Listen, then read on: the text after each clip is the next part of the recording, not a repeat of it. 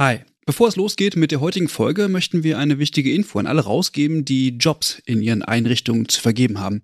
Denn ab sofort kannst du deine Stellenanzeige hier bei uns im Podcast platzieren. Wir finden das besser als Werbung, weil unsere treuen Hörenden damit Hinweise auf tolle Jobangebote bekommen und Unternehmen diesen Podcast nutzen können, um genau die Zielgruppe zu erreichen. Und wir nerven nicht mit Inhalten, die niemand hören will. Also eigentlich eine Win-Win-Win-Situation. Wenn du also eine Stellenanzeige hast, am besten natürlich für akademisch Pflegende, dann schreib uns eine Mail an hallo@übergabe.de. Übergabe hier mit UE. Wir veröffentlichen dann die Anzeige hier mit den relevanten Infos. Wir freuen uns auf deine Mail und wünschen viel Spaß mit der heutigen Folge.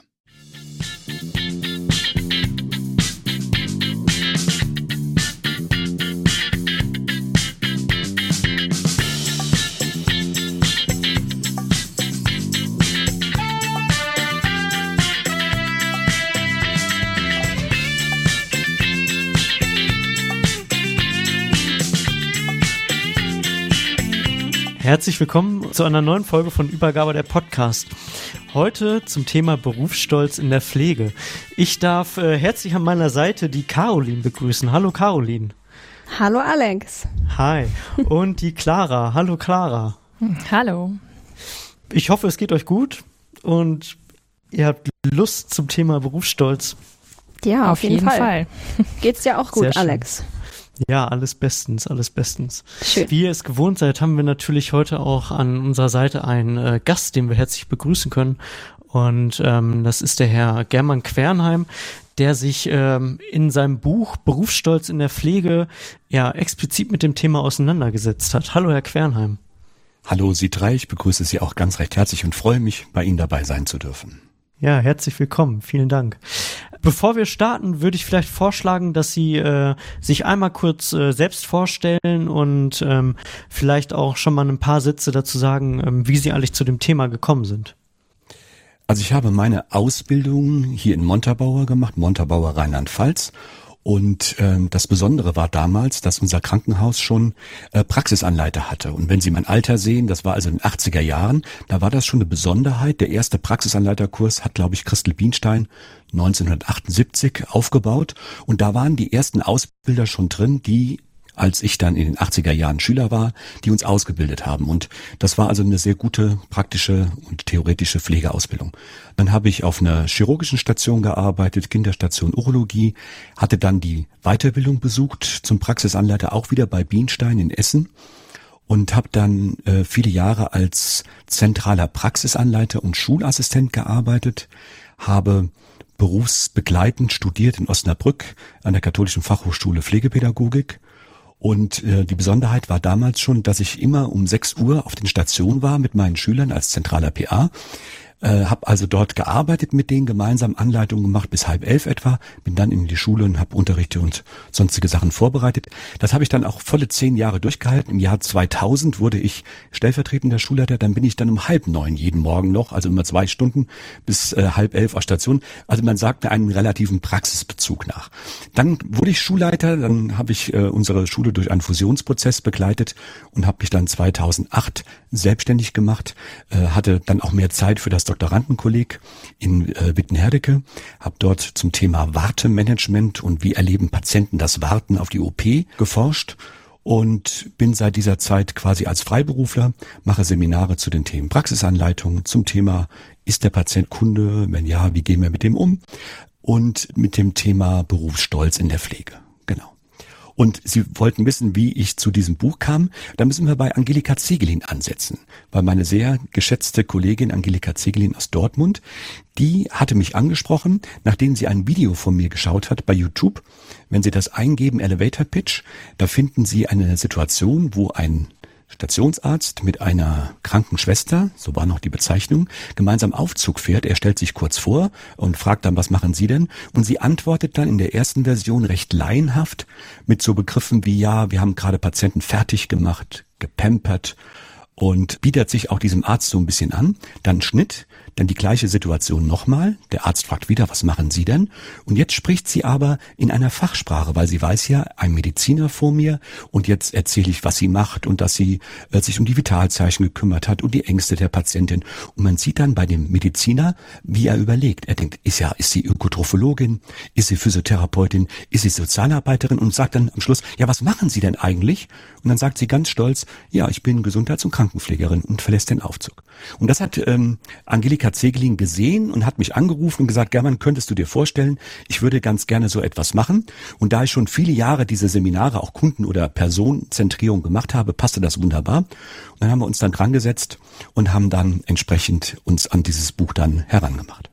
Ja, ähm, sehr spannend. Vielen Dank ähm, für die Einführung und ähm, Ihre Motivation für das Buch. Das Video selbst, äh, das, das kenne ich auch und ähm, also das werden wir auf jeden Fall auch bei uns in den Show Notes verlinken. Und ähm, das ist wirklich ein, äh, ja, eine spannende Herangehensweise einfach an das äh, Thema Berufsstolz. Und ähm, mich würde einfach mal interessieren, äh, also was, was bedeutet das Wort Berufsstolz eigentlich, bevor wir jetzt äh, vielleicht noch tiefer so in die Thematik reinsteigen, ähm, dass wir das vielleicht äh, oder dass Sie das vielleicht einmal kurz äh, definieren?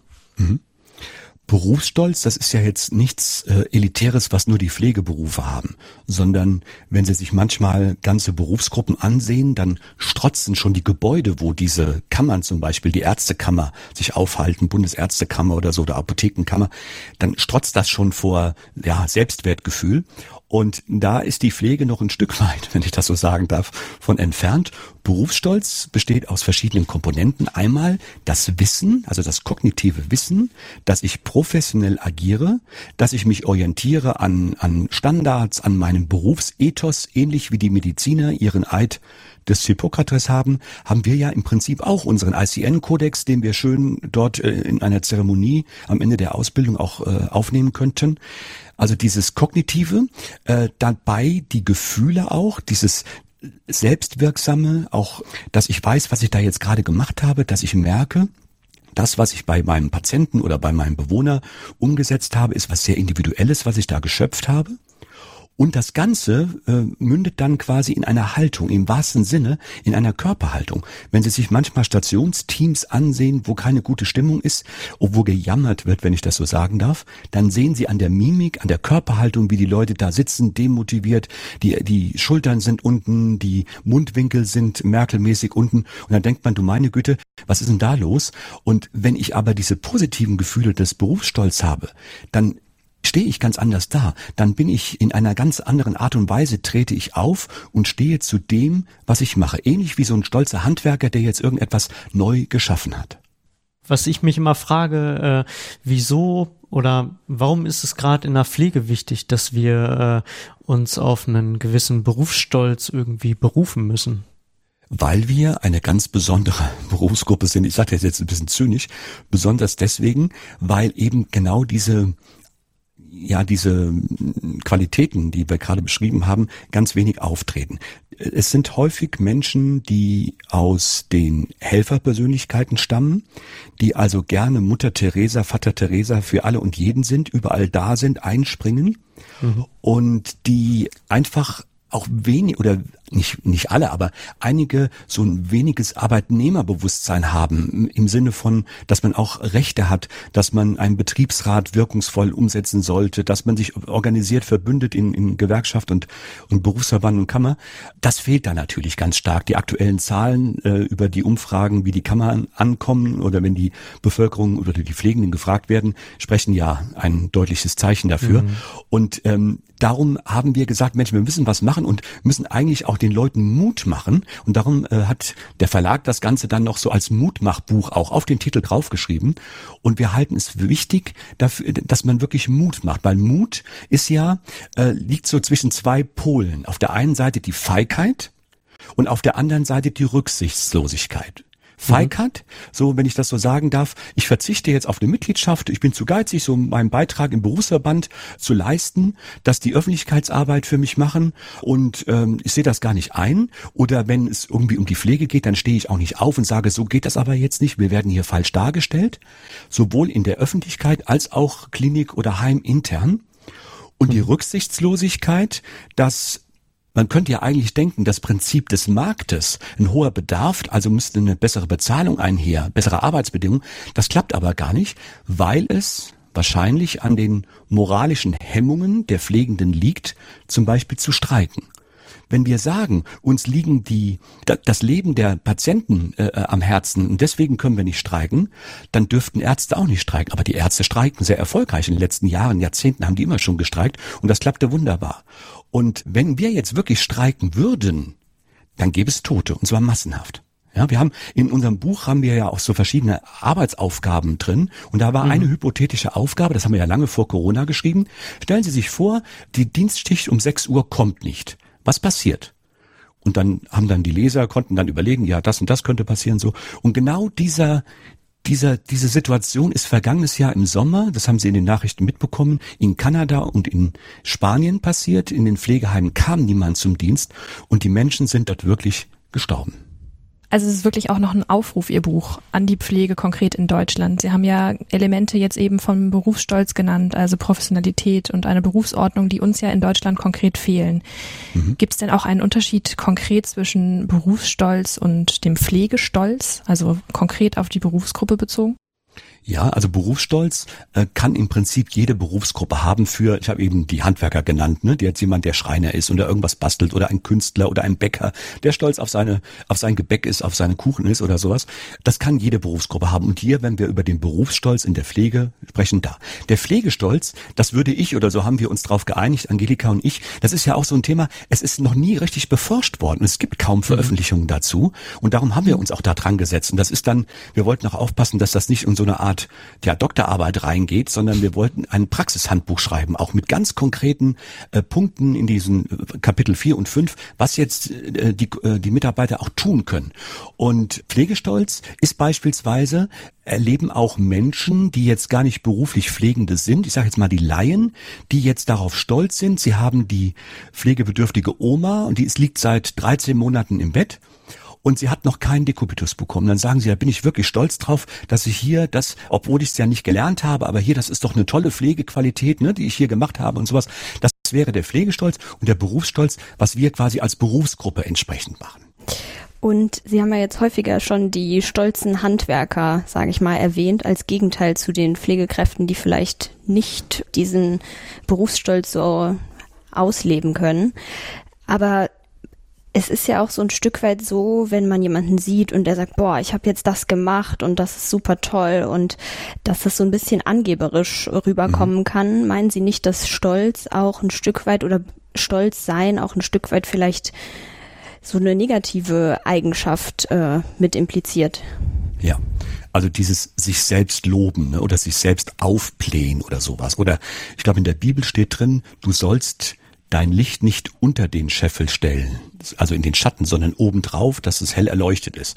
Und das ist ja hier auch. Ich finde ganz oft, wenn jetzt beispielsweise von Pflegeergebnissen gesprochen wird, wo sich sofort die Mediziner sich das auf die, auf die Brust schreiben, das haben wir verursacht und das liegt an uns, weil wir so gut operiert haben. Ich denke an einen Chirurg, der jetzt eine Darm-OP hinter sich hat und der dann sagt, ja, er hatte von der End-zu-End-Anastomose nur noch ganz wenig Material, er hat das noch hinbekommen, dass er das zusammennehmen, der, der, der, der, der glüht vor Stolz, wenn der aus dem OP kommt.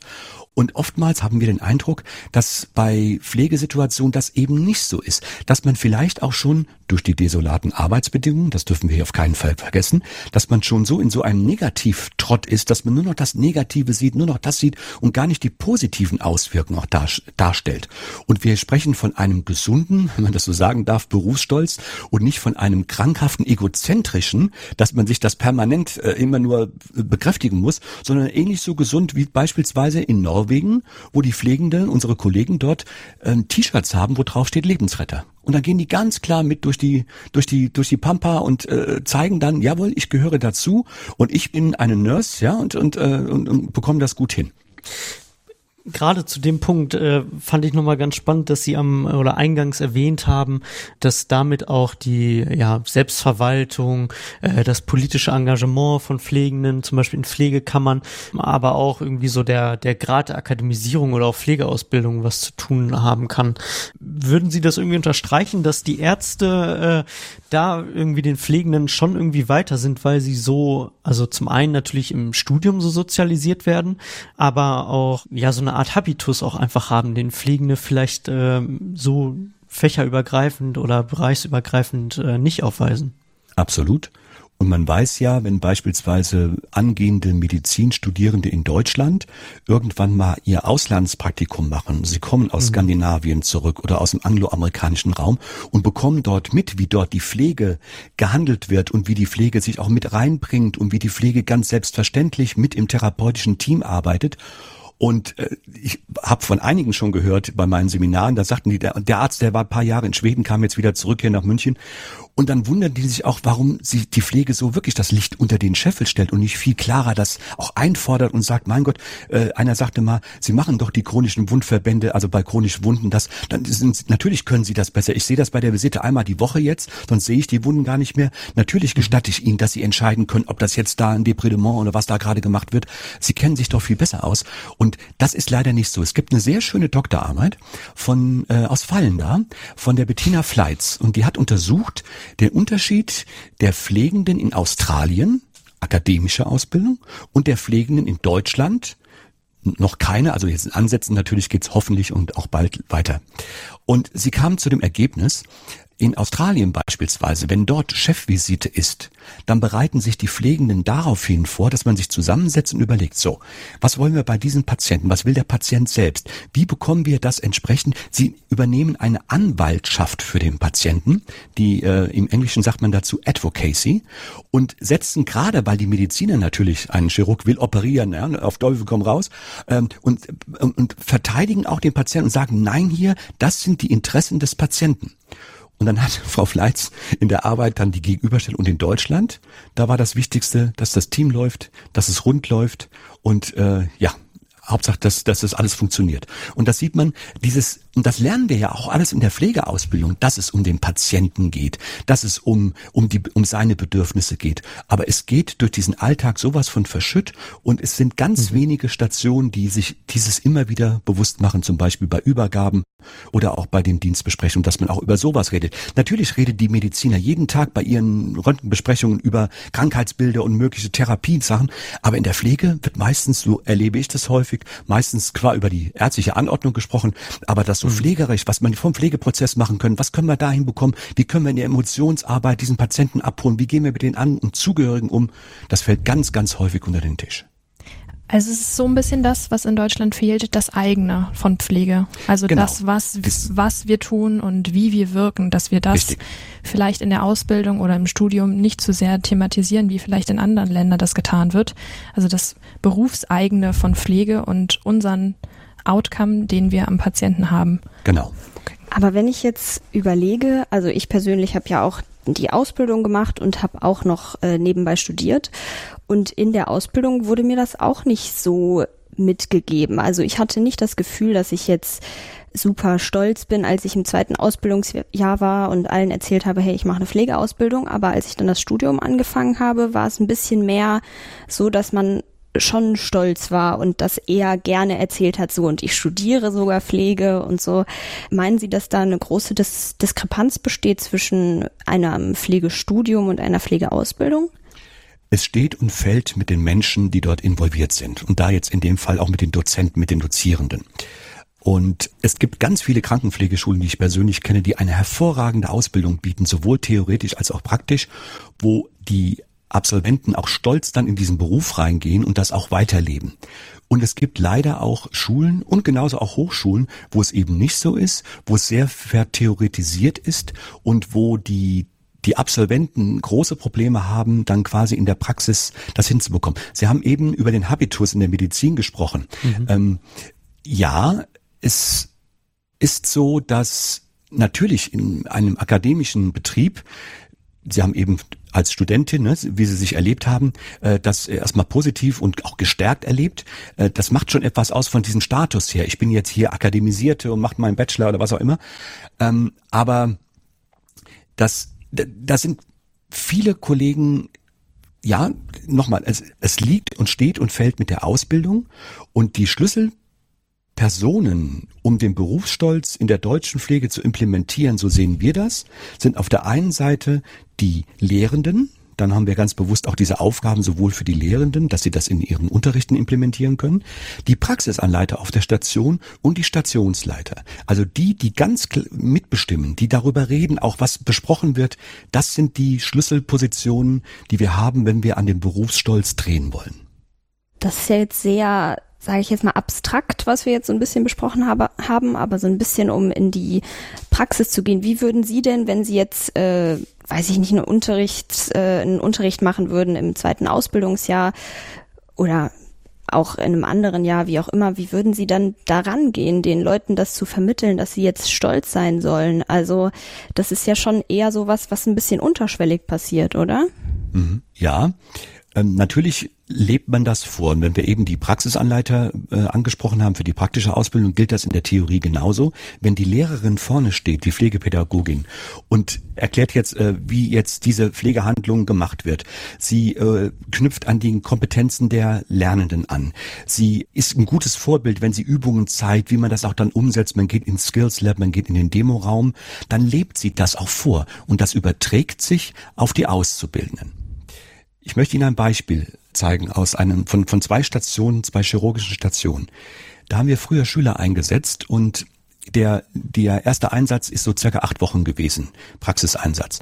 Und ich war als zentraler Praxisanleiter immer dafür zuständig, die letzte Stunde Pflege und die erste Stunde Pflege, wenn die aus dem Schulblock dann kamen und wieder gegangen sind, zu ähm, haben. Und dann meldete sich ein ganz intelligenter Schüler und sagte, German, ich war mit meinen Schülern per Du, da auf dieser Station, wo er jetzt gewesen ist, wissen das eigentlich auch die Examinierten, das mit diesen ATLs und so? Sag ich, wie meinst du das? Naja, wissen die das, dass der Patient im Mittelpunkt steht und was wir hier alles bei euch im ersten Block und so gelernt haben? Sag ich, ja natürlich. Warum fragst du denn so? Und dann sagte er mir, in diesen acht Wochen, bei jeder Übergabe, wurde nur über Patienten hergezogen, gelästert, es wurde Zitat gesagt, diese fette Sau zu übergewichtigen Patienten oder diese Assis. Und keine Stationsleitung, kein Praxisanleiter hat je etwas dazu gesagt. Dann haben wir das im Schulteam reflektiert und haben festgestellt, das ist in der Tat so. Und sobald ein, der war jetzt sehr reflektiert, dieser junge Mann, äh, der hat das durchschaut und darum hat er mir auch die Frage gestellt. Aber wir haben Leute, die sich dann voll anstecken lassen und das dauert mehrere Praxiseinsätze, bis wir das wieder raus hatten. Auf der Nachbarstation, auch gleiche Disziplin, Chirurgie, war es ganz anders. Da war der Patient im Mittelpunkt, es war wirklich eine Personenzentrierung drum.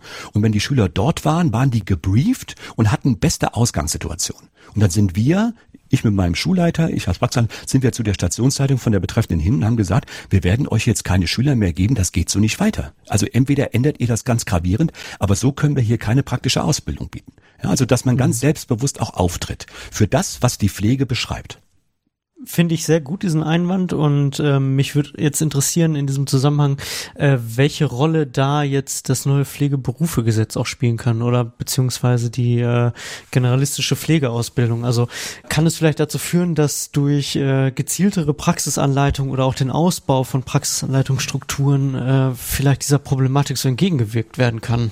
Ja, auf jeden Fall. Und es ist eine deutliche Verbesserung zu dem äh, letzten Gesetz, dass die Praxisanleitung so enorm aufgewertet wird. Sie wissen mhm. ja, dass jeder Auszubildende jetzt mindestens zehn Prozent pro Einsatz, das ist immer noch sehr wenig. Warum nicht 50 Prozent? Ja, hätte man ja. diskutieren können. Damals in Rheinland-Pfalz 2004 haben wir das auch umgesetzt nach dem Gesetz und da hatten wir, ich war in der Arbeitsgruppe mit drin, erstmal hatten wir gefordert 20 Prozent. Dann wurde das auf 15 und dann wurden dann die 10 Prozent, die auch, glaube ich, für Nordrhein-Westfalen, Niedersachsen und Hessen galten. Mhm.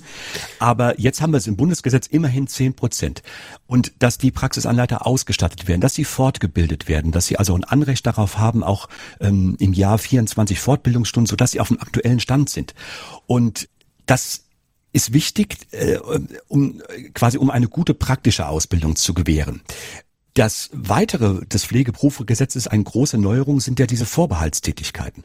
Und das könnte einen stolz machen, wenn es entsprechend in der Praxis umgesetzt wird. Man kann pat, äh, äh, pauschal sagen, dass sich in den letzten fünf, sechs, zehn Jahren der Pflegeprozess in vielen Bereichen verabschiedet hat. Dass der überhaupt keine Realität mehr ist. Nur noch im Ausbildungssektor, sobald die examiniert sind, Feierabend wird das gar nicht gemacht oder automatisiert irgendwie äh, automatisches Word-Dokument, wo dann die Anamnese vielleicht angepasst wird, aber das war's dann auch.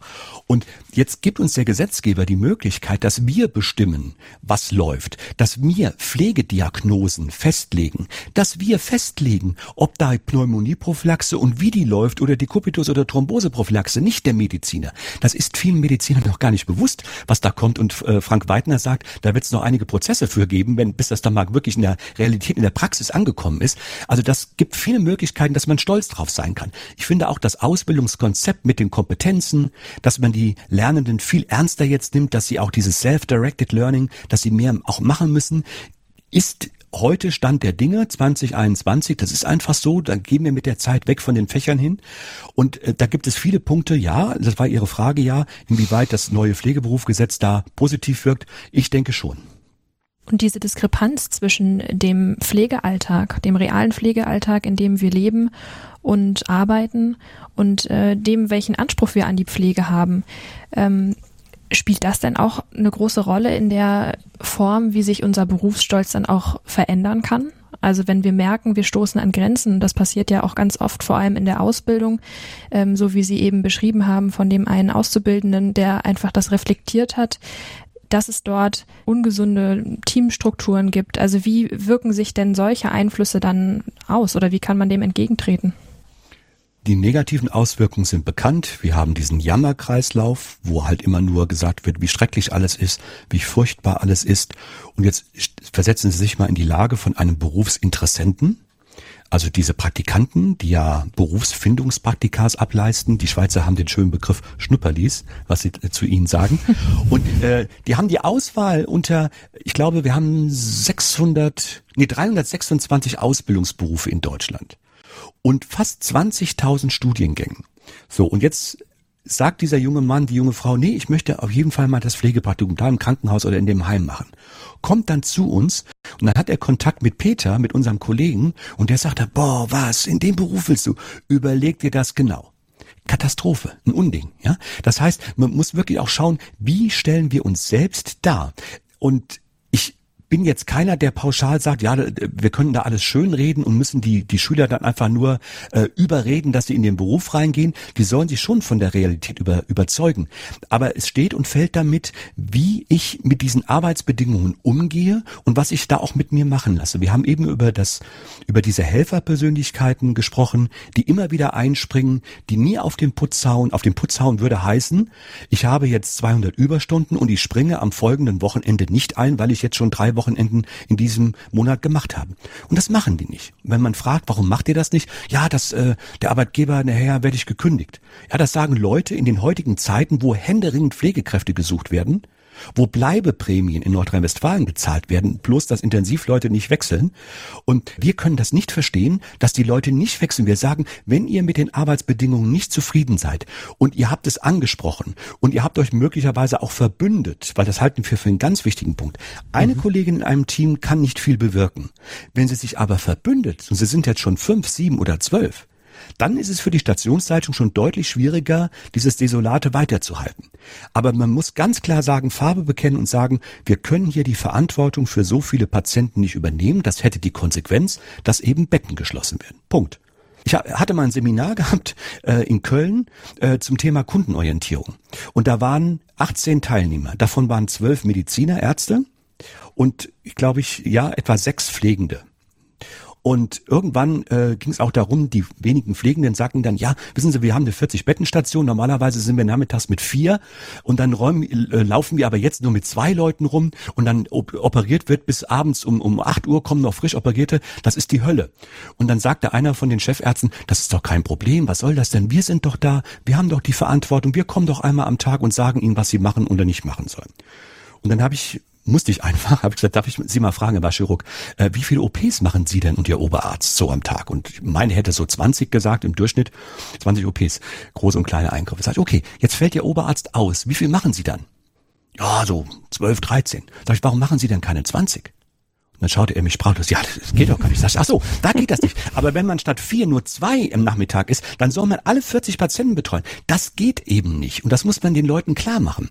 Und ähm, das, das ist ein ganz, ganz großes Problem. Und was ich schade finde, ist, dass es viele Regionen gibt, große Regionen, wo es viele Kliniken gibt, dass die einzelnen Häuser noch nicht so auf den Trichter gekommen sind und mit den Arbeitsbedingungen punkten. Und zum Beispiel sagen, annoncieren, dass man sagt, hier, wenn ihr zu uns kommt, jede Überstunde wird binnen sieben Tagen ausgeglichen. Wir haben einen Mitarbeiterpool, die da entsprechend einspringen können und, und, und. Jetzt gibt's die ersten zaghaften Sachen in Berlin beispielsweise. Das Herzzentrum hat jetzt ähm, Anzeigen auch gemacht, wo sie diese Mindestbesetzung auf der Intensiv, ne, eins zu zwei und nachts glaube ich eins zu drei, das bewerben sie. Da haben sie jetzt äh, äh, YouTube-Videos geschaltet, Werbevideos, nicht als Rekrutierungsaktion, äh, sicherlich auch, weil natürlich komme ich dann lieber dorthin, äh, wenn ich statt fünf Patienten nur zwei zu betreuen habe.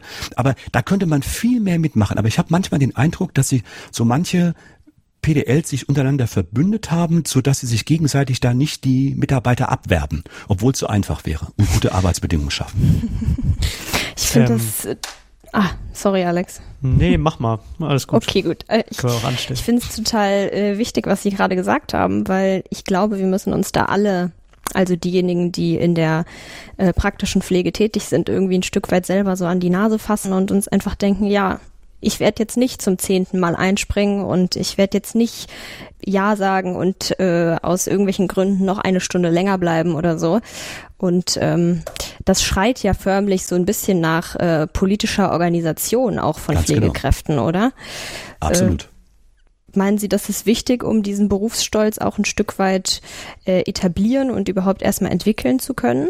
Ja, in den Ländern, wo der Berufsstolz sehr stark ausgeprägt ist, wir haben eben die skandinavischen genannt, da ist die Mitgliedschaft liegt bei 100 Prozent. Da ist da jeder Mitglied in, in, in seiner Kammer oder in irgendeinem äh, Berufsverband, weil das einfach das Stärker, das CI, Corporate Identity, ich gehöre dazu. Ich bin einer von diesen, ja.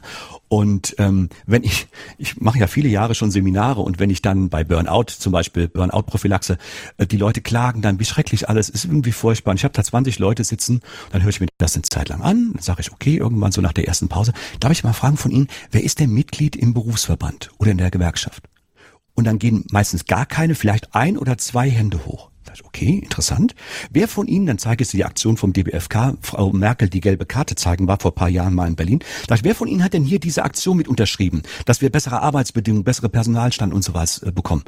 Niemand. Da sehen Sie, und das ist das, wenn Sie zu geizig, ich provoziere dann gerne auch, das wissen die auch, mhm. wenn Sie zu geizig sind, einen Mitgliedsbeitrag für einen Berufsverband zu bezahlen, wo Sie eine, eine Berufshaftpflichtversicherung, eine Berufsrechtsschutzversicherung inkludiert haben, wo Sie einmal im Monat Ihren Rechtsanwalt anrufen können und mit Ihrer Mitgliedsnummer und sagen, hier meine PDL will das so, darf ich das denn, muss ich das denn, wie sehen Sie das? Dann, dann kann ich Ihnen nicht helfen. Wenn Sie eine Fachzeitung einmal im Monat bekommen, wo Sie up to date sind, wo Sie sich, wo Sie wissen, Mensch, in der Region sieht das so aus, in dem Bundesland so, lass uns das doch mal ausprobieren mit guten Anregungen, dann kann ich Ihnen nicht helfen. Kann man denn mal ganz provokant sagen, dass eine Pflegeberufekammer für mehr Berufsstolz in der Pflege ähm, ja, sorgen würde? Das ja. würde ja genau diese Faktoren abdecken. Genau. Sie würde nämlich die, äh, die, sie würde Öffentlichkeit Arbeit für unseren Beruf machen. Sie würde Lobbyarbeit für unseren Beruf machen. Sie würde der Bevölkerung zeigen, dass das Bild, was von Pflege gerade herrscht in den Medien, ein völlig falsches ist. Es ist ja nur Skandal und da ist wieder was passiert und wie schrecklich alles ist und furchtbar, furchtbar. Ne, wir denken an die jungen Leute, die in den Beruf eigentlich rein sollen.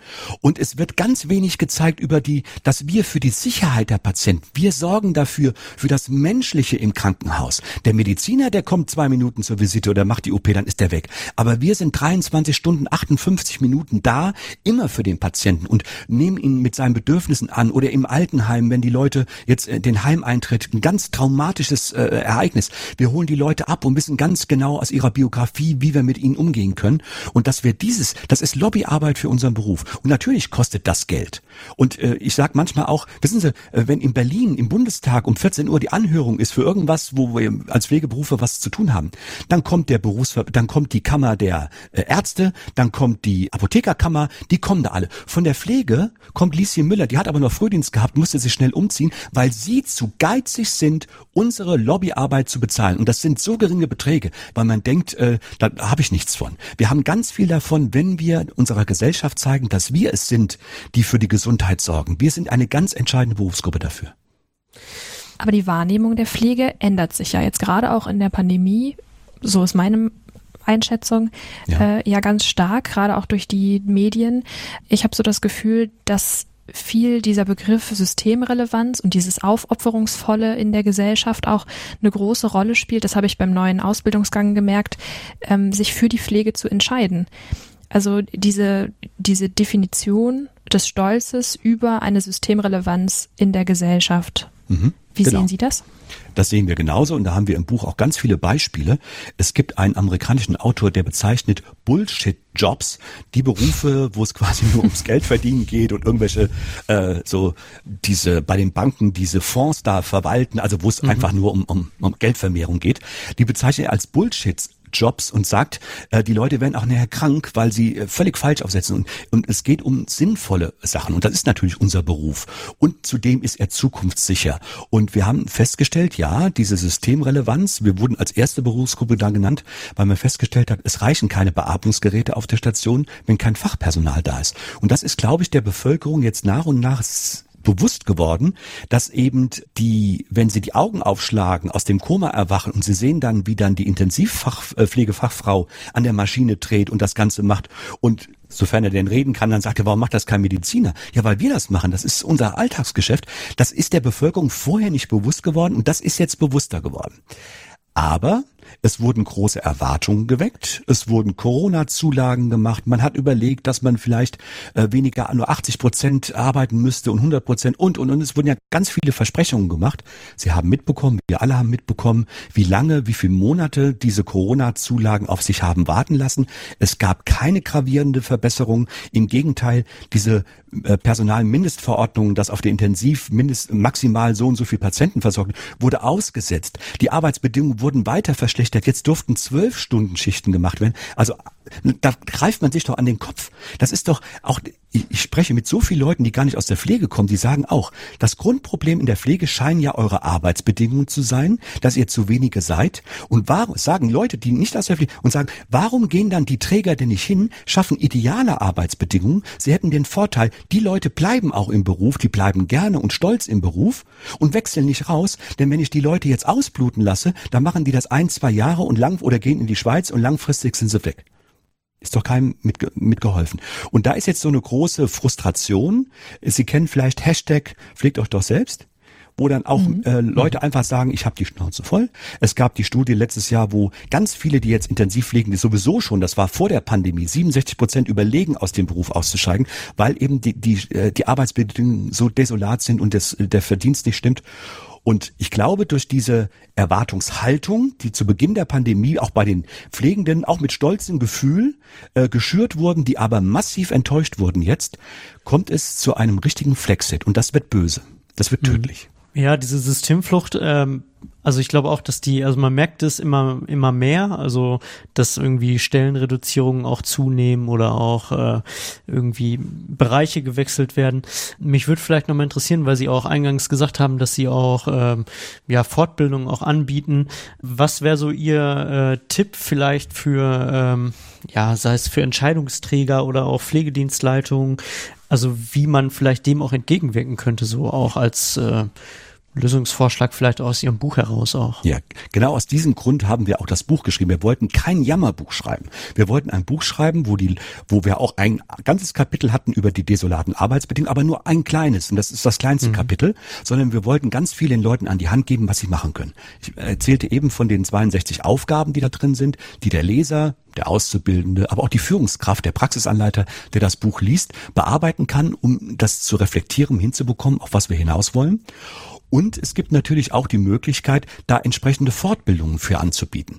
Also jetzt in Zeiten der Pandemie ist ja Folgendes passiert. Äh, ich bin selbstständig, ich lebe von meinen Seminaren und letztes Jahr im März kam ich dann aus der Schweiz zurück und auf einmal am 13.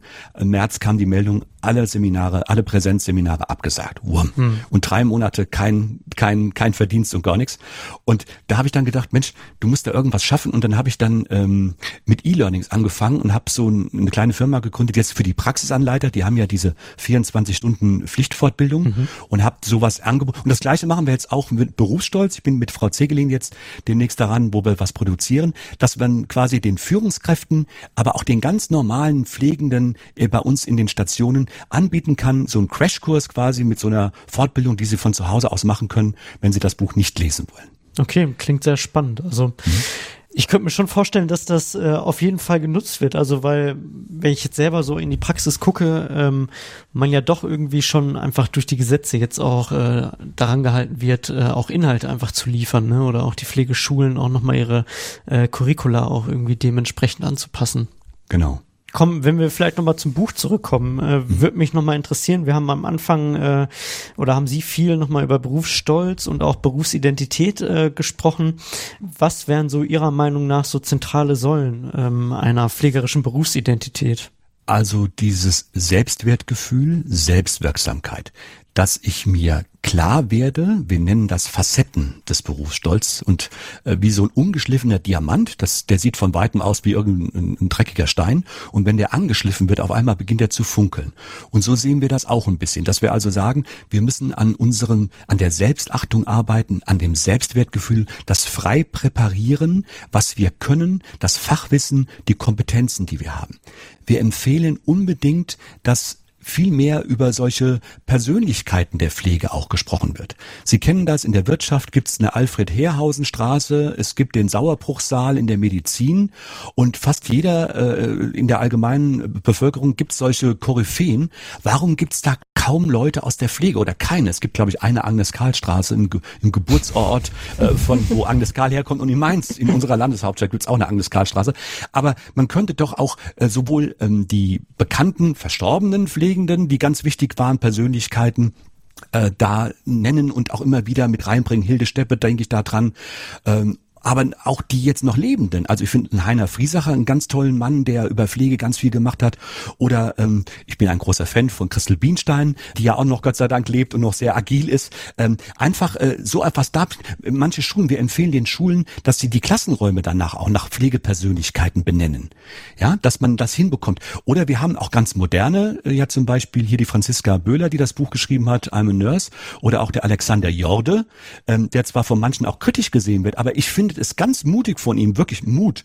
Er hat als Schüler damals, hat er ganz klar, ist er der Frau Merkel in die Parade, hat sie ganz konkret gefragt, wo alle den Atem angehalten haben, das sehen Sie in dieser Live-Sendung, äh, und er hat die Fragen gestellt und hat dem Lindner die Fragen gestellt und sowas. Und ähm, ich finde das toll, was der macht. Und äh, da sollten viele andere, gerade PDLs, die äh, so bisschen darüber zynisch äh, über ihn herziehen, äh, die hatten die Möglichkeit mit Politikern. Und das waren die Landräte, die in die Krankenhäuser kommen, zu sagen, das geht so nicht weiter und wir brauchen eine andere Unterstützung vom Land und vom Bund.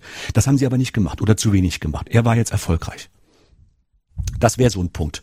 Hm? Rollenvorbilder. Mhm. Also meinen Sie, es bräuchte auch mehr von diesen Vorbildern, die vielleicht auch genau. über Okay, die vielleicht auch über soziale Medien oder ähnliches, was eben der Gesellschaft ein Stück weit näher ist, dann agieren. Darf ich, Sie, darf ich Ihnen noch ein aktuelles Beispiel liefern? Und zwar Gerne. gab es äh, bei dem Prozess mit Nils Högel, gab es äh, das Urteil von dem Richter und der Richter hat dann ganz abschließend gesagt, er möchte nochmal eine Person hier besonders betonen. Jetzt komme ich nicht, äh, Stövers hieß die Frau, Frau Stövers, komme jetzt gerade nicht auf den Vornamen. Diese Frau wäre für ihn eine Heldin, weil sie ist an die an die Öffentlichkeit gegangen, an die Staatsanwaltschaft, gesagt, das kann doch hier nicht weitergehen, hier sind diese Todesfälle und ihr tut das alle vertuschen, das gibt's doch gar nicht. Und sie ist nach außen gegangen, hat gesagt, ich gehe jetzt hier, das kann nicht sein, das können wir mit unserem Beruf, nicht mit unserer Würde nicht vereinbaren. Und das fand ich ganz toll. Es gibt solche Leute noch, Gott sei Dank. Und solche Beispiele, solche Kleinigkeiten, vielleicht haben Sie in Ihrem Haus auch so jemanden, wo einfach jemand wirklich ganz klar Karre mutig äh, Kante äh, genäht hat und gesagt hat, so geht das hier nicht weiter, wir müssen da hier jetzt was tun. Und sowas könnte man beispielsweise machen. Oder auch diese Symbole in der Pflege. Ja, Sie kennen dieses leidige Thema, Stereotype, Klischee von der sexy Krankenschwester. Ähm, und das scheint sich ja tief in das Bewusstsein von manchen äh, Männern eingegraben zu haben, obwohl das Anfang der 70er Jahre war damals. Und das ist doch das ist grauenhaft. Und es gibt immer noch Sendungen, es ist zwar etwas besser geworden mit Krankenhausserien, aber es ist immer noch Sendungen, wo die Krankenschwester als so äh, Blondchen und ein bisschen naiv und Hauptsache die Akademisierung am Traualtar. Also, dass die Frau Doktor dann wird, wenn sie den Herrn Chefarzt heiratet. Und das ist traurig. Also, sowas wäre, da könnte man doch so ein Tablet zum Beispiel als Symbol nehmen, ja, äh, anstatt einer Pulsuhr. Das wären so Sachen, wo wir sagen, da könnten wir dran arbeiten. Die Begeisterung für den Beruf und das, das ist wichtig und dieses Reflexive auch. Also, das wäre auch bei Fortbildungen, dass man den Teamleitungen sagt, lasst uns jetzt wirklich mal bei einer Teamsitzung, und die müssen regelmäßig stattfinden, darüber reden, wie war waren die letzten 14 Tage? Was hat da geklappt? Und woraum, warum, warum hat das geklappt? Was waren die Vorteile? Was waren, warum ist das hier positiv gewesen mit diesem Pflegeprozess und so weiter? Das wären solche Punkte, die man machen könnte. Ja, vielleicht nochmal auf diese, auf diese Vorbilder. Also ich fand das jetzt gerade ganz interessant, weil es ja gerade für eine junge Generation an Pflegenden schon immer wichtiger wird, so nehme ich das jedenfalls wahr, wie sich Pflege in den sozialen Medien darstellt. Ich weiß nicht, wie sehr Sie das verfolgen. Sie haben eben gerade schon Franziska Böhler mhm. erwähnt.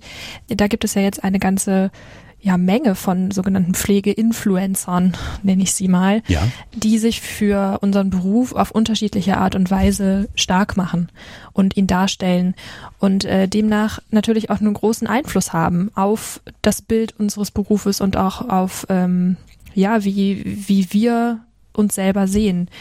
Würden Sie denn eher so eine Entwicklung befürworten? Also, dass wir uns mehr nach außen darstellen und dann ist es auch, sag ich jetzt mal, nicht so wichtig wie. Hauptsache Pflege wird sichtbar.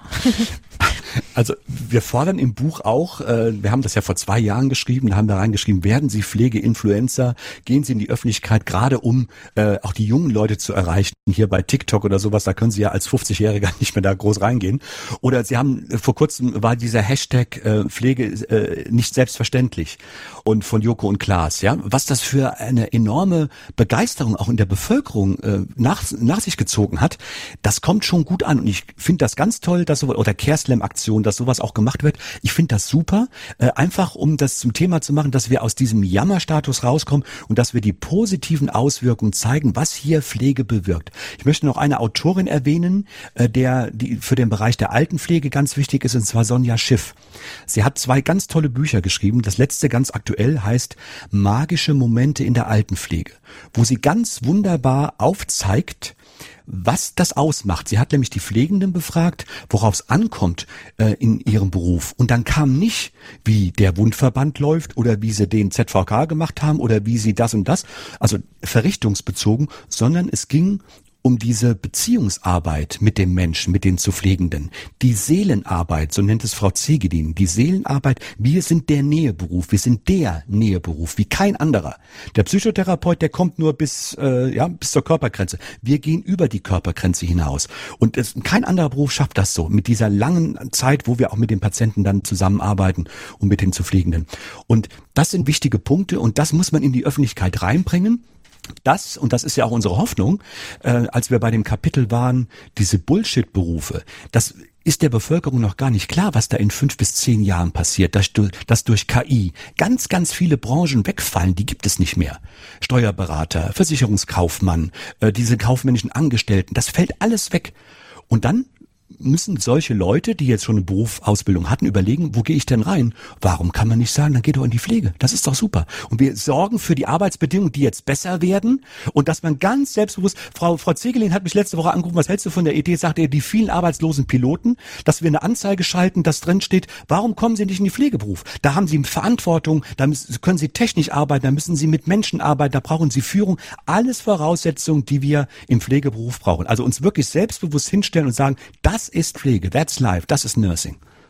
Aber also ich muss ihn da einmal kurz irgendwie widersprechen, aber das, ist ja. das ist das nicht gerade das, äh, was wir nicht wollen? Also weil dann wird man so ein bisschen wie so eine Adressrampe irgendwie so dargestellt. Also ja, die Berufe genau. gibt's nicht mehr, kommen Sie zu uns. Wir haben genug. Genau. Also ist ein bisschen Hat, überspitzt. Hatten, so, ne? hatten wir vor 10, 20 Jahren, ja, als sie erinnern sich mhm. die Bergleute, die dann umgeschult wurden, wo dann irgendwelche ne, Bergarbeiter, die kamen dann zu ja. uns oder mussten da rein. Oder Pflege kann ja jeder. Das ist ja so dieses gängige Klischee, falsche Bild, auch von Politikern, äh, teilweise damals auch äh, präferiert. Äh, auf keinen Fall. Es, es muss ganz wichtig sein, dass wir wir nehmen gerne Leute auf und sie sollen ihr Schnupperpraktikum machen und sie sollen auch von mir aus die Ausbildung, wenn sie denn sich geeignet im Praktikum ergeben haben, äh, sollen in die Ausbildung reingehen. Aber wer da nicht für taugt, muss raus. Und das ist ein ganz großes Problem, was viele Praxisanleiter gerade haben. Die sind ja an dieser Schnittstelle. Die haben jetzt die Leute, die die Schulen ausgewählt haben, die kommen in den praktischen Einsatz und viele schaffen, oder nicht viele, aber ein Teil von denen schafft es nicht, mit dem Patienten eine Beziehung einzugehen. Sie können nicht in die Augen schauen, vielleicht sind auch Defizite aus dem kulturellen Bereich oder aus dem Sprachenproblem und dann sagen sie, diese Frau, dieser Mann ist nicht geeignet für den Beruf oder bei der Prüfung, bei der Zwischenprüfung durchgefallen, den können wir nicht nehmen.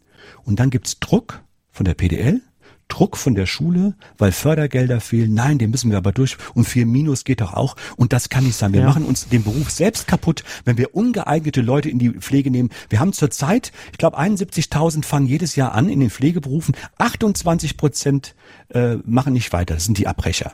Ganz viele. Sicherlich auch die Arbeitsbedingungen, teilweise aber auch, weil sie auf das falsche Pferd gesetzt haben, weil sie festgestellt haben, oh, es ist doch nicht für mich. Und dann sollen sie bitte auch gehen sollen sich was anderes dann suchen. Also das, nicht, dass Sie mich da falsch verstehen, dass man um Gottes Willen jeden, ich rede von den Intelligenten, die müssen wir nehmen. Also, alles gut. Aber da ist die, da ist natürlich unsere Berufsgruppe auch in der Pflicht, ne, zu sagen ja, so, also äh, wir definieren für uns vielleicht auch irgendwie äh, Qualitätsstandards. Äh, ja. Wir wollen vielleicht auch gewisse äh, Ziele auch erfüllen und gewisse Leute vielleicht auch nicht haben. Ne? Also so gesehen, ja, so definierte Zugangsvoraussetzungen. Ja. Also ja. Ganz genau. Genau, die Frage ist, äh, welche Rolle könnte da nochmal äh, auch so die Akademisierung einnehmen? Also auf der einen Seite baut man jetzt natürlich auch die Generalisierung, äh, die generalistische Pflegeausbildung aus, aber im Prinzip ist das ja auch, wirkt das auch der einer Akademisierung entgegen, ne? indem man ähm, auch Studiengänge schwächt, beziehungsweise man sieht, dass Fakultäten auch irgendwie nicht mehr finanziell auch unterstützt werden. Ja, gerade ganz aktuell das Beispiel, ne? Mit Fallen mhm. da, sprechen Sie drauf an. Ja, das ist ähm, im höchsten Maße bedauerlich, weil ja, wenn man den Medien glauben darf, die Kollegen ganz am Schluss erst informiert wurden und dann nicht vorher äh, gefragt ja. wurden, was man vielleicht auch machen kann. Ich hatte jetzt, ich bin jetzt auch bei den sozialen Netzwerken seit Ende letzten Jahres aufgrund meiner kleinen Firma und habe auch einen Hashtag abgesetzt. Wie wäre es denn, wenn jetzt beispielsweise ähm, der Deutsche Caritasverband äh, da einspringt, in die Bresche springt und jetzt zum Beispiel Fallen da finanziell so unterstützt? Ja, da könnte man doch einiges, was jetzt durch diesen nicht stattgefundenen einen Tarifvertrag, wo ganz böse Shitstorms auf die Caritas äh, rüber runtergekommen sind, äh, könnte man ja einiges wieder mit weg, äh, wettmachen damit. Ähm, die, also ich halte die Akademisierung für eine für eine gute Möglichkeit. Aber ich hatte gerade gestern ein Seminar mit Kollegen aus Salzburg und da sagte mir jemand, ein, ein Teilnehmer sagte, die Pflegefachassistenz, das ist so wie ähnlich wie bei uns, die Pflegehelferausbildung, aber dort zwei Jahre. Die arbeiten noch viel mit den Patienten und einer, das hatte ein Video uns gezeigt, ein Anleitungsvideo gezeigt und das war ein ganz pfiffiger Schüler. Und da sage ich, ist der in der dreijährigen? Nein, nein, der ist in der zweijährigen Ausbildung. Sag ich, aha, warum macht denn der die dreijährige nicht? Und dann sagte er zu mir, der Praxisanleiter, den habe ich, das habe ich ihn auch gefragt und er hat gesagt, weil ich mit dem Patienten arbeiten möchte. Und sage ich, ja, und wenn der jetzt drei Jahre diplomiert ist, ist er dann nicht mit dem Patienten? Nein, dann machen die nur noch fast nur noch Administration. Und das ist so auch ein, ein ganz schade, ein, ein, ein trauriges Schreckensbild, dass je höher ich mich qualifiziere, desto weiter entferne ich mich vom Patienten. Und das ist so schade, dass Leute auch bewusst vielleicht den akademischen Aufstieg slash Ausstieg wagen, um weg vom Krankenbett zu kommen, weil aber auch ganz die, die Träger so wenige attraktive Angebote, Arbeitsangebote an der Basis haben. Im Ausland ist das so, da habe ich, da bin ich Pflegedoktor und das Krankenhaus bietet an, wenn Sie möchten, wir haben eine promovierte Pflegewissenschaftlerin oder einen Master und die macht mit Ihnen hier Pflegevisiten, wenn Sie das wollen, ähnlich wie der, die, die Zuzahlung beim, beim Chefarzt. Wenn Sie das möchten, können Sie das gerne machen. Die beste Pflegekraft, die wir haben, machen, äh, ist das. In Deutschland ist das zurzeit nicht möglich. Da werden oft Bachelor-Leute werden ganz schnell auch ähm, ja, fertig gemacht. Das heißt, die bekommen so viele Aufgaben auf, was sie gar nicht bewältigen können und sollen noch recherchieren, aber bekommen keine Dienstzeit dafür, sollen das in der Freizeit machen und das geht nicht. Also da muss ein grundsätzlicher Wechsel muss dort vonstatten gehen. Also aber da haben ich wir ja verstehe, jetzt schon was Sie Mach. Ich, ja, ich verstehe, was Sie meinen, aber es gibt ja zum Beispiel äh, APN-Studiengänge oder, also ich kenne zum Beispiel ein Beispiel von einer Kollegin, die ist äh, Advanced Practice Nurse und arbeitet ja. noch sehr viel mit Patienten zusammen ja. und hat auch sogar ähm, einen Masterabschluss. Also da gibt's ja schon Modelle, die dem ja. so ein bisschen entgegenwirken. Genau. Ne? Es gibt viele gute Modelle und innovative mhm. Modelle. Ich, äh, Uniklinik Freiburg zum Beispiel, äh, wenn Sie dort eine Krebsdiagnose bekommen, dann läuft ab dann, äh, der, der Arzt sagt Ihnen die Diagnose, ab dann ist eine Masterfrau, APN, die das Ganze organisiert, das ganze Schmerzmanagement und was da alles damit dazu zählt. Und das sind natürlich schöne Beispiele. Und genau sowas brauchen wir auch. Und ähm, da sollten die Kliniken sich viel mehr auch verbünden, auch überlegen, wie können wir jetzt diese Leute da nicht verschrecken, sondern wirklich in attraktive Angebote mitbringen, dass sie gute Arbeitszeiten haben, aber dass sie ihr Know-how der Pflegewissenschaft hier in die Praxis reinbringen, nicht vertheoretisiert, sondern praxisnah, dass man es umsetzen. So, ich sage immer, wie der Chefarzt, der auch noch operiert, der würde sich nie nehmen lassen, nicht mehr zu operieren weil er dann nur noch Vorlesung hat. Der geht selbstverständlich auch nach wie vor mit an den OP-Tisch und geht mit zur Visite, weil er sagt, das, ne, das gehört für mich dazu. Und es gibt manchmal, nicht viele, aber es gibt leider Kollegen in den Schulen oder auch Hochschulen, die schon jahrelang nicht mehr am Bett waren, und äh, sich aber immer noch anmaßen, die Prüfung, die praktischen Prüfungen abzunehmen oder Sachen dazu erzählen, die gar nicht mehr in der in der in der Praxis vorkommt. Und das tut natürlich die Auszubildenden frustrieren, die Studierenden. Aber es ist ja wichtig für auch eine Berufsidentität oder auch einen Berufsstolz, wenn ich sehe, dass ich in meinem Beruf eine Weiterentwicklungsmöglichkeit habe und ja. äh, mich weiter qualifizieren kann und auch einen akademischen Weg einschlagen kann. Ja. Das ist, finde ich, gerade in einem äh, sehr, ja, äh, Abitur geprägten akademischen Land wie in Deutschland ja sehr wichtig, ja. dass die Pflege sich sowas auch aufbaut. Und vielleicht auch da nochmal, ähm, Sie haben vorhin angesprochen, auf die Sprache, also diese eigene Berufssprache zu entwickeln. Das ist ja auch äh, ein großer Beitrag, den die mhm. Akademisierung da leistet, eben Fachsprache zu etablieren. Und ähm, ja, vielleicht können Sie dazu noch mal was sagen, wie denn Fachsprache den Berufsstolz formt. Ähm, sehr gerne. Denn wenn Sie dieses kleine Video mit dem Elevator Pitch bei YouTube, was ich eingangs erwähnt habe, wenn Sie sich das anschauen, in dieser ersten Version, wo diese Pflegekraft eine sehr laienhafte Sprache, dann wird manchmal gesagt, na ja, so redet doch keiner mehr. Und das war Zitat Aussagen von meinen Auszubildenden. Das war ein ein, ein Schultag und die mussten auf die Station da was abgeben, abholen. Und ich hatte gerade, wir hatten Pflegeforschung, da habe ich gesagt, wir können eine kleine Umfrage machen. Ihr könntet doch mal, oder Sie können, ich war damals dann per sieben in der anderen Schule, äh, Sie können doch mal die äh, Examinierten fragen, was Sie heute Morgen gemacht haben. Einfach nur aufschreiben, wortwörtlich, was die sagen. Und dann kamen solche Begriffe wie, wir haben Patienten fertig gemacht. Wir haben gepampert, also eine sehr brutale Sprache. Sie kennen das Buch Sprache und Pflege von Zegelin. Ähm, wo man völlig unsortiert das und natürlich eine akademische Ausbildung, aber auch eine gute dreijährige Pflegeausbildung an einer Krankenpflegeschule bringt das hin, sollte das hinbringen, dass man eben Fachsprache verwendet. Und ganz klar, und wenn ich weiß, ich spreche mit einem Physiotherapeuten aus dem therapeutischen Team, ich spreche mit einem Mediziner, dann sollte ich unbedingt diese Fachsprache, das hat doch auch was, ich verwende das doch gern. Ich habe das drei Jahre gelernt, die Fachtermini, und rede da nicht mehr von Lungenentzündung, sondern ganz klar von Pneumonie und, und, und, weil ich das kann, weil ich das weiß. Ja, also das hat was auch mit dieser Selbstwirksamkeit zu tun. Ich kann das.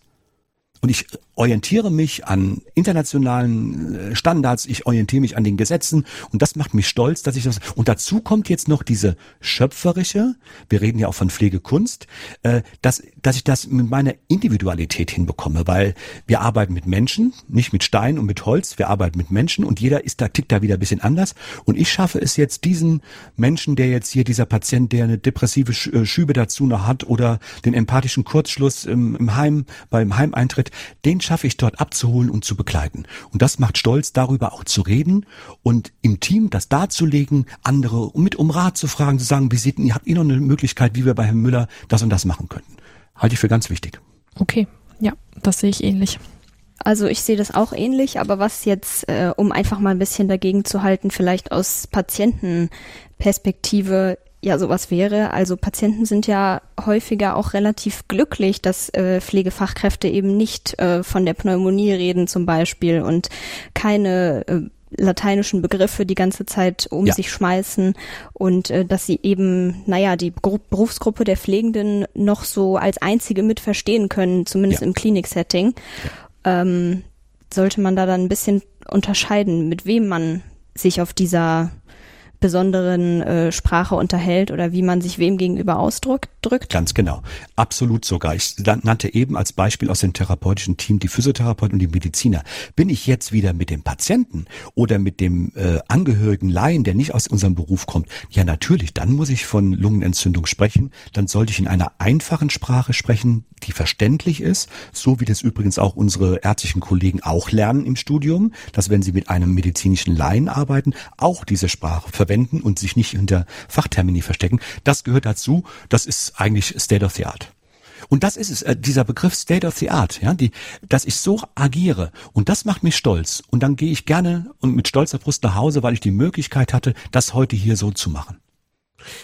Ich überlege gerade, aber eigentlich ist es doch das, was dann auch Pflege äh, ausmacht. Also dass man nahbar ist, äh, dass man ähm, so eine Art Anwalts- oder Advocacy-Rolle, wie mhm. Sie es mhm. am Anfang auch gesagt haben, einnehmen kann und ähm, dass wir uns eigentlich gar nicht äh, immer also mit Ärzten identifizieren können. Also warum machen wir nicht unser, unseren eigenen Weg daraus? Also Richtig. wieso, ja. wieso muss man immer irgendwie nochmal eine Art Vorbild haben oder so, ne? Oder ja. auch dem das irgendwie erfüllen, was äh, Ärzte oder Therapeuten äh, leben oder vorleben. Man ja. kann, könnte ja auch mal seinen eigenen Weg wählen. Genau. Und wie, wer soll uns aus dieser Misere rausbringen, wenn nicht wir? Da können wir mhm. die Pflegenden, die bitten dann, dass die Politiker was machen, dass die Herr, Herren Doktoren der Medizin was machen sollen oder sowas. Nein, wir müssen es selbst tun. Das hat übrigens Agnes Karl damals auch schon gesagt. Wer, wenn nicht wir, müssen es schaffen, uns für uns äh, einzusetzen und für unsere Rechte zu kämpfen. Das ist einfach so. Und das ist leider bei vielen nicht ausgeprägt. Ja. Und das braucht Vorbilder. Genau. Ja, ich glaube, das ist, das ist wirklich so das Zentrale. Ne? Also ähm, Vorbilder entweder so auf politischer Ebene oder Ausbildungs- oder Hochschulebene, aber auch einfach Vorbilder innerhalb der Station. Also sei es die Praxisanleitung, sei es irgendwie Mentoren oder ein, äh, Anleiter. Ja. Also dass man wirklich jemanden hat, wo man raufschauen kann oder auf oder hochschauen kann und sagen kann, ähm, ich möchte später vielleicht wirklich auch mal so werden. Ne? Und ähm, ich glaube, dass das System, wie es jetzt im Moment funktioniert oder wie es sich irgendwie in die Richtung entwickelt, also sei es durch äh, Budgetvorgaben, äh, sei es jetzt durch die Corona-Pandemie oder äh, auch Personaluntergrenzen, Personalfluktuation, äh, dass das einfach einen, im Moment so einen Weg einschlägt, wo ähm, ich glaube, die Leute einfach zu kurz in der Praxis bleiben, damit sich sowas irgendwie herausbilden kann. Genau.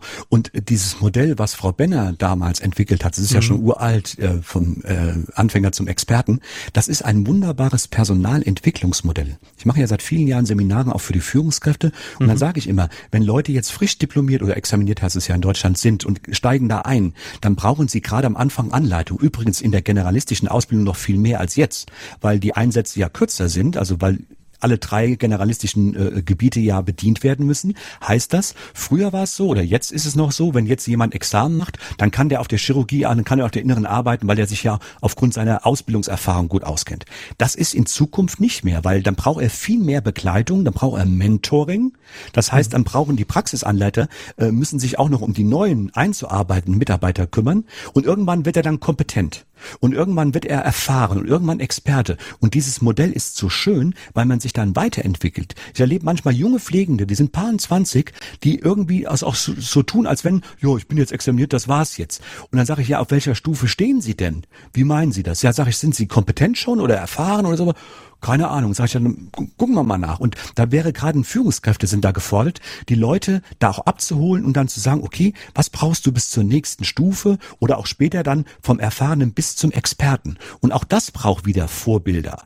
Und eine gute Stationsleitung schaut dann nach, Mensch, hier unsere Maria, die geht jetzt Ende des Jahres, geht sie in Ruhestand und das ist so eine Expertin, die intuitiv auf das Richtige schließt, die sich sogar mit den Medizinern anlegt, weil sie sagt, nee, der Patient schafft es oder der schafft es nicht und sie hat meistens recht Ja, und dann nimmt, nimmt sie den Peter, den Kollege, der jetzt vielleicht noch auf der Stufe des Erfahrenen ist, und sagt, Peter, du weißt, Maria geht Ende des Jahres in Ruhestand, in dem Wohlverdienten. Ich möchte dich bitten, in diesem Jahr, in diesem Jahr 21 jetzt vermehrt mit Maria, ich teile dich auch äh, äh, mit ihr ein, zu arbeiten. Maria, dass du Anleitung bei ihm machst, wie du da denkst, dass ihr Berichte schreibt, also dass du so eine Vision aufschreibst, was wird bei dem Patienten, was wird sich da entwickeln. Der Peter schreibt's auf, Maria schreibt's auf und drei Tage später vergleicht ihr eure, eure äh, Reflexion, die ihr dort habt.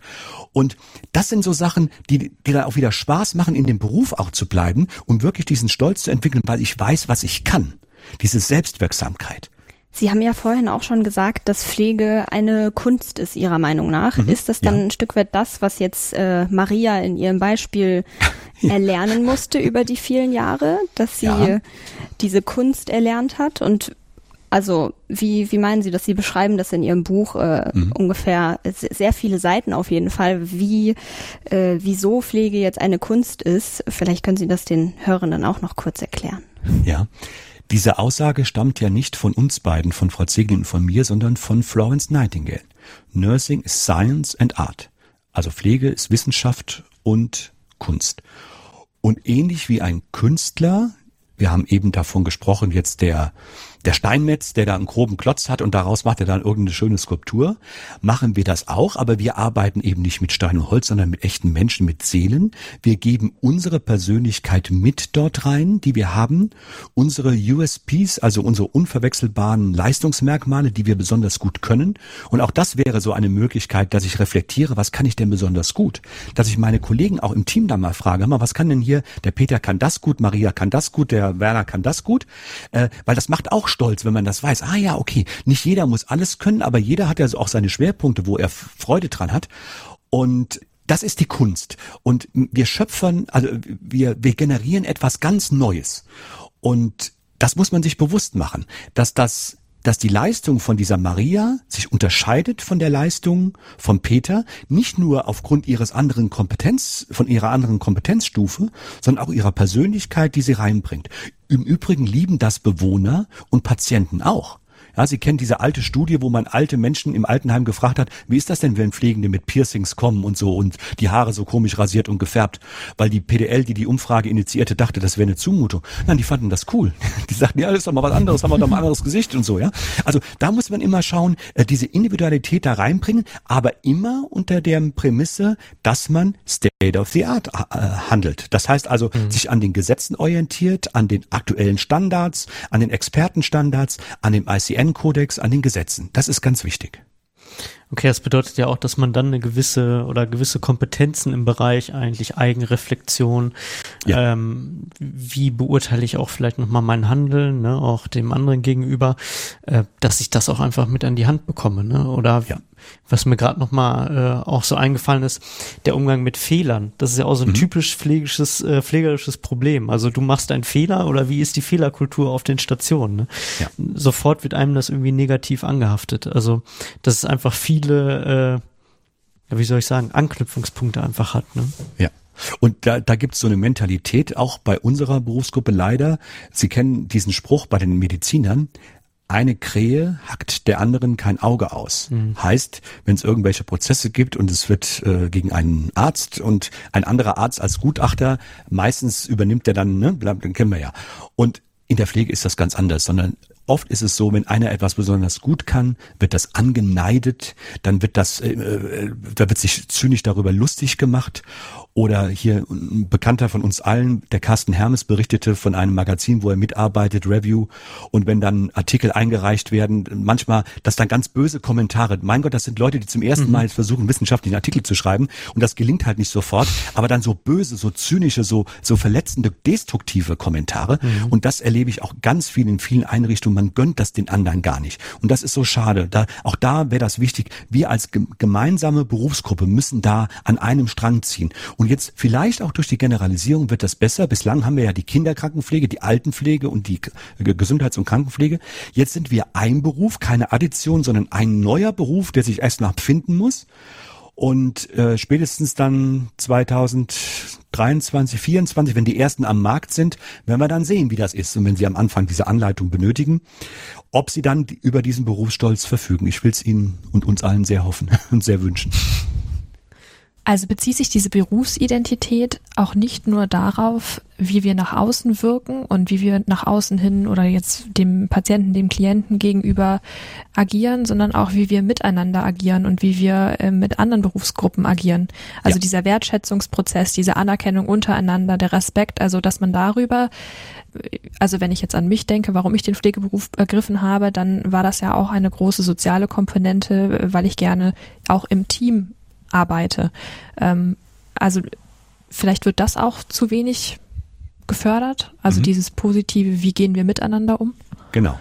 Wenn ich manchmal bei Fortbildungen frage, wann war denn Ihre letzte Teamsitzung, dann ja dieses Jahr noch keine und da hatten wir schon Sommer gehabt. Da sage ich, wie machen Sie nicht alle vier? Nein, das machen wir gar nicht. Also auch diese Kultur einer Teamsitzung, wo man darüber spricht, wo man Sachen ansprechen kann, wo man wie so eine Art Intervision auch Sachen, Spannungen anspricht, endlich mal, dass man Zeit hat, man weiß, wir haben jetzt zwei Stunden Zeit, um wirklich dienstliche Belange in, in Ruhe mal zu klären, wie wir miteinander umgehen und sowas. Und da wäre natürlich jetzt der Aspekt des Berufsstolz, dass man gar nicht über Berufsstolz, sondern einfach über die Leistung, über das, was wir generiert haben, sprechen und dann klar machen, warum ist das so geworden. Wie sieht das mit diesen Fehlern aus? Dieses Kaizen ist ja diese mhm. Einstellung, das kommt aus dem Japanischen. Ich kann alles noch mal besser machen und Fehler äh, passieren deswegen und in Japan in der Pflege bei einer Teamsitzung bekommt die Mitarbeiterin, die einen Fehler sich outet, bekommt einen Blumenstrauß für den Fehler der Woche.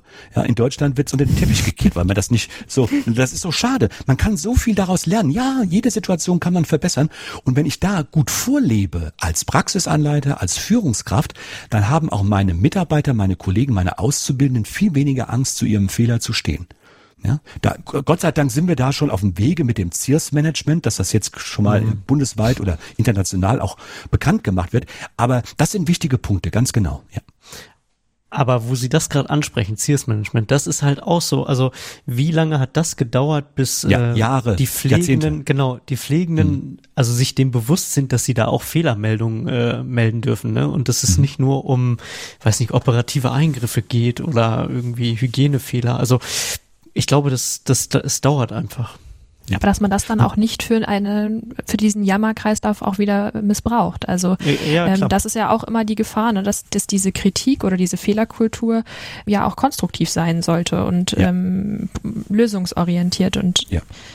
dieser Umgang damit, das hat mir so ein bisschen gefehlt, auch in der Ausbildung oder in meinem Werdegang.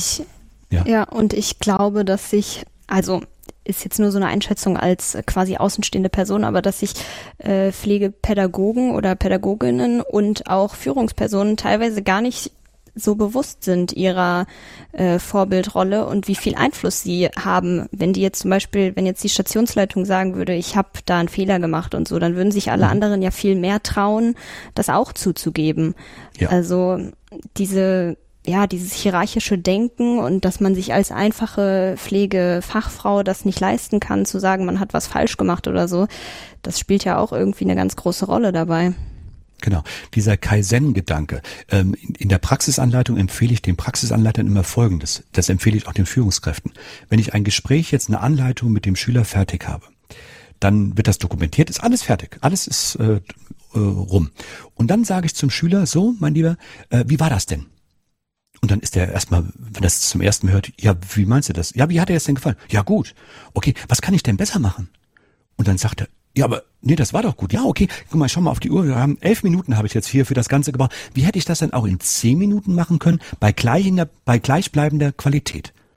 Jetzt merkt der Auszubildende, boah, der meint das ja wirklich ernst und überlegt und denkt nach und sagt, ja, zum Beispiel eben, es ging ja um Katheterlegen, da haben wir ja da wieder Harnröhre und so. Wenn du da irgendwie so ein Bild gehabt hättest, so Bildmann, dann wäre das für, ja, super, Dankeschön. Der Praxisanleiter weiß Bescheid, holt sich da ein Anatomiebild, holt sich das ein, das kommt in seine Lernbox rein und bei der nächsten Anleitung, drei Tage später, hat er das Bild und er macht die Anleitung in einer anderen Qualität. Und so kann ich das auch als Führungskraft mit den Mitarbeitern, wenn ich Gespräche geführt habe, auch bei Teamsitzungen, könnte man am Ende einer Teamsitzung sagen, jetzt möchte ich mal von euch wissen, wie können wir beim nächsten Mal das noch effizienter gestalten, weil wir, es ist Arbeitszeit von uns allen, allen und jeder würde gerne nach Hause gehen, aber dass wir wirklich was mitnehmen, dass wir das gut hinbekommen. Ein letzter Punkt noch zu dem Jammerkreislauf, weil Sie den eben gerade nochmal erwähnt haben. Manchmal fragen mich die Führungskräfte, was können wir denn da tun? Was empfehlen Sie denn? Und dann sage sag ich den Leuten immer, ich äh, erinnere an die Studie, eine Frau Professor Kauffeld in Kassel hat Teamsitzungen aller möglichen Berufe ähm, beobachtet und hat die aufgezeichnet. Und ihre Studierenden mussten das dann transkribieren und dann wurde das gemeinsam analysiert. Und sie kommt zu dem Ergebnis, sobald in einem Team angefangen wird zu jammern, wie schrecklich doch alles ist und wie furchtbar und die Hausleitung und der Ärztedirektor und der ist blöd und das und die Patienten und, und, und, und, und, kommt das Team für die gesamte verbleibende Zeit nicht mehr auf eine konstruktive Lösung. Man jammert so richtig mal dann immer wie so ein Kreislauf, der sich immer weiter nach innen reinzieht. So. Was kann man da machen, wenn man das weiß? Und das hat was mit Führungsqualität zu tun. Dann sage ich zu meinem Team so, ich begrüße euch zu unserer Teamsitzung heute eine Stunde, sagen wir mal, ich habe hier so einen, einen neutralen Zeitmesser, ich stelle jetzt mal eine Viertelstunde ein und jetzt äh, können wir mal darüber sprechen, was jetzt in den letzten ähm, zwei Wochen oder seitdem die letzte Sitzung war, nicht geklappt hat. Jeder kann mal erzählen. Und dann geht das los. Und dann, ja, das hat nicht geklappt und das war nicht ein optimal und sowas. Und weil es, man weiß in der Psychologie, es schafft auch Entlastung, wenn ich über Probleme rede, wenn ich das ausspreche. Und die Leitung ist auch mit involviert. Und irgendwann, ding dong, geht dann dieser Gong und dann sagt sich so, stopp, stopp, stopp. Wir haben jetzt 15 Minuten darüber gesprochen, was alles nicht klappt. Wir haben noch 45 Minuten. Ich schlage vor, meine Lieben, dass wir ab jetzt reden, was ändern wir ganz konkret? Was machen wir? Einfach um, um da so einen anderen Drive reinzubekommen. Ja, ähm, wobei, aber es gibt ja auch, glaube ich, andere Meinungen, die sagen, dass man äh, so dieses Gejammer auch irgendwie mal, also dass man das einfach zulassen soll als Ventil auch, ne? Also dass äh, man da auch ein gewisses äh, ja Umfeld schafft, wo man auch vielleicht einfach mal so sein frustlos werden kann, ja. äh, Belastung von der Seele reden kann, also dass das auch nochmal so eine Art in Richtung Self-Care äh, gehen kann. Richtig. Ob Sie das jetzt 15 Minuten machen, 20 oder 30 ja, Minuten, aber genau. bitte nicht länger als 30, weil wenn Sie nur eine Stunde zur Verfügung haben, dann geht es wirklich auch darum, einfach, dass man mit einem anderen Gefühl auch rausgeht. Wir können hier was, diese Selbstwirksamkeit. Lass, lass uns jetzt angehen und wir machen, und ein Streichholz kann man brechen, aber 40 Streichhölzer, so viel sind in einer Packung drin, das bricht Ihnen keiner mehr. Und wenn wir uns da verbünden, können wir als Stationsteam ganz, ganz viel erreichen. Das weiß ich von vielen Teams, die das wirklich geschafft haben, wo die Geschäftsleitung irgendwie Stellen kürzen wollte und die Leute im letzten Schritt sogar dann ihre Kündigung eingereicht haben. Und dann auf einmal wurden zwei neue Stellen geschaffen, weil gesagt wurde, um Gottes Willen, das geht hier im Bach runter, wenn, wenn sie jetzt alle gehen. Also man kann da eine Menge machen. Genauso. Vielleicht abschließend würde mich nochmal äh, so dieses Feld interessieren. Ähm, Sie hatten das eingangs gesagt, dass es äh, schon ein paar Forschungsarbeiten zu dem Thema gibt, ähm, aber noch nicht so viele. Ähm, wie würden Sie das beurteilen? Ähm, wo gäbe es vielleicht noch gewisse Felder, die äh, näher untersucht werden könnten? Ähm, was wären nochmal so spannende Fragen, äh, die man vielleicht zu dem Thema nochmal ableiten kann? Mhm. Ein Kollege, ich überlege gerade den Namen Jürgen, ich glaube Paschke, der hat eine interessante Arbeit gemacht. Er wollte wissen, warum Auszubildende, die ist veröffentlicht worden im vergangenen Jahr in der Pflegezeitschrift vom Springer Verlag, warum Auszubildende so dieses, diese Steuerung des Pflegeprozesses so selten umsetzen sondern dann eher sagen, nee, äh, das sollen doch die Mediziner machen oder die Sozialarbeiterin oder sowas, das will ich doch gar nicht da steuern, da mit den Angehörigen groß reden und sowas. Und dass sie sich so auf ihr eigenes dann quasi, und ihr eigenes war dieses, ja, äh, diese Beziehungsarbeit mit dem Patienten, das mehr recht oder schlecht das zu tun. Und in diesem Feld müsste auf jeden Fall weiter geforscht werden. Das halte ich für ganz, ganz wichtig. Ähm, dann auch so die Darstellung der Pflege selbst. Also was macht den Kern der Pflege aus, das Wesen der Pflege? Und wie können wir das so operationalisieren, dass Kollegen bei uns im Haus, in unserer Einrichtung, das umsetzen können und auch wirklich den Pflegeprozess aktiv angehen, um mit dem Patienten, mit dem Bewohner ähm, mit dem Bewohner und Patient Ziele anvisieren und nicht über ihn hinweg, sondern nur mit den Angehörigen oder weil die Stationsleitung meint, das wäre das Beste doch für den Herrn Müller. Äh, das sind so Sachen, die ausgearbeitet werden müssten. Dann auch äh, so äh, ICN-Kodex, ob man sich bei moralischen Sachen daran orientiert, der ähm, Moral Apprenticeship hat mal ein Kollege äh, das Ganze bezeichnet. Ähm, also gerade bei solchen ethischen Fragen, weil ich stelle das häufig fest. Ich bin in diesen drei Ländern Österreich, Schweiz und Deutschland unterwegs und mir sagen ganz viele reflektierte Pflegende, die in meinen Seminaren sind, Praxisanleitungsseminaren, dass sie das nicht mehr aushalten auf den Intensivstationen, dass gegen den Willen der Patienten auf Teufel komm raus, im wahrsten Sinne des Wortes, operiert wird. Und es sind 82-Jährige und das schaffen die nicht, aber Hauptsache der Eingriff ist gemacht worden. Und da sage ich, was machen sie dann? Ja, wir können da nichts machen. Da sage ich, was, was macht die Ethikkommission? Und dann sagte man mir, die hat Hausverbot auf der Intensivstation. Also der Chef der Ethikkommission darf gar nicht dahin. Und was haben diese beiden Kollegen dann? Ich habe sie drei Monate später wieder im Seminar gehabt. Sie haben beide gekündigt, hochrangige, ganz tolle Leute und sind dann in ein anderes Krankenhaus gegangen. Das ist dann die einzige Möglichkeit, die dann noch bleibt. Also sowas müsste viel mehr erforscht werden. Dieses Advocacy zum Beispiel auch. Mhm. Die Ergebnisse, die Bettina Fleitz in ihrer Arbeit hat, da gibt's ganz viele Folgeprojekte, die man da machen könnte. Okay, spannend. Vielen Dank. Habt ihr, äh, Caroline, Clara, Habt ihr noch Fragen? Ich glaube, wir haben eigentlich äh, ziemlich viele Sachen besprochen jetzt in der Zeit. Also es war nochmal ein guter, eine gute äh, Weiterführung zu dem, was man schon so ein bisschen im Buch durchgeblättert hat, auf jeden Fall. Herr Nicht nur durchblättern, durcharbe durcharbeiten. Durcharbeiten. Alle, alle 62 Aufgaben. genau. Kommt noch.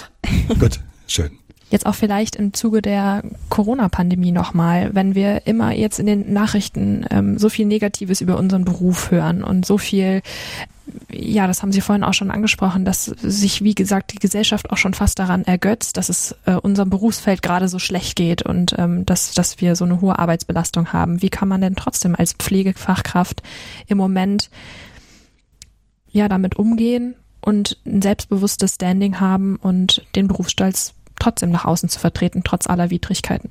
Mhm. Im Buch haben wir ein Bild, da sehen Sie, wie eine Pflegefachfrau einer Patientin die Hand hält. Und da steht irgendwie unten drunter, es sieht so aus, als wenn sie Händchen hält, aber in Wahrheit macht sie zwölf Assessment Center. Und das ist uns wichtig, dass wir gerade diese Verrichtungsorientierung, die Gesellschaft sieht, Pflegen ist Betten machen, Pflegen ist Spritzen, Pflege ist Fäkalien wegmachen und Erbrochenes aufräumen. Aber das ist ja gar nicht auch äh, alles Pflege. Natürlich gehört das dazu, aber nicht hauptsächlich, sondern Pflege ist auch ganz viel diese Beziehungsarbeit, dieser Näheberuf, ähm, diese Emotionsarbeit, die wir leisten. Und ich glaube, ähm, in Kalifornien hat man damals äh, eine Sache vor einigen Jahren hinbekommen. Da gab es auch diesen Mangel, man hat kaum Personal gefunden. Und da wurde dann eine Regelung eingesetzt, dass glaube ich, eins zu fünf, genau. Eine Pflegekraft Tag und Nacht wird niemals mehr als fünf Patienten betreuen müssen. Und über Nacht hat sich dieser Pflegepersonalmangel in Luft aufgelöst. Wenn gute Arbeitsbedingungen da sind, dann kommen die ganzen Qualitäten unseres Berufs wieder zu tragen, weil wir haben einen tollen Beruf, wo man wirklich auch stolz drauf sein kann. Aber bei diesen negativen Bedingungen, da geht das nicht. Und es wird daraus hinauslaufen jetzt in dieser Pandemie, wenn es möglicherweise zu einer Triage kommt, dass ähm, das nochmal wertvoller ist, dass man einfach sagt, okay, wir haben aber jetzt nur diese Betten zur Verfügung und wir können da nicht noch mehr unsere Pflegenden ausbluten lassen und dann werden Patienten nicht mehr intensiv pflegerisch versorgt werden müssen. Also dass man das auch deutlich mal benennen kann. Ja.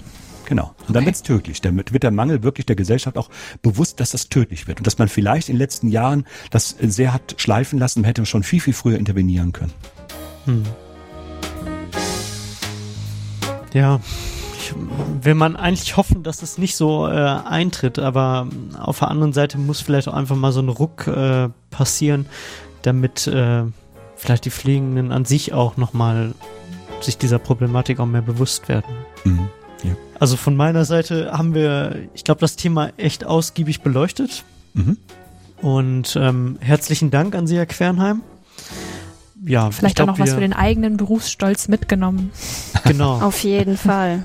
Ich danke Ihnen sehr, dass Sie mir die Möglichkeit gegeben haben, da äh, haben unser Buch also hier bei, so ausführlich bei Ihnen vorstellen zu dürfen. Vielen Dank dafür.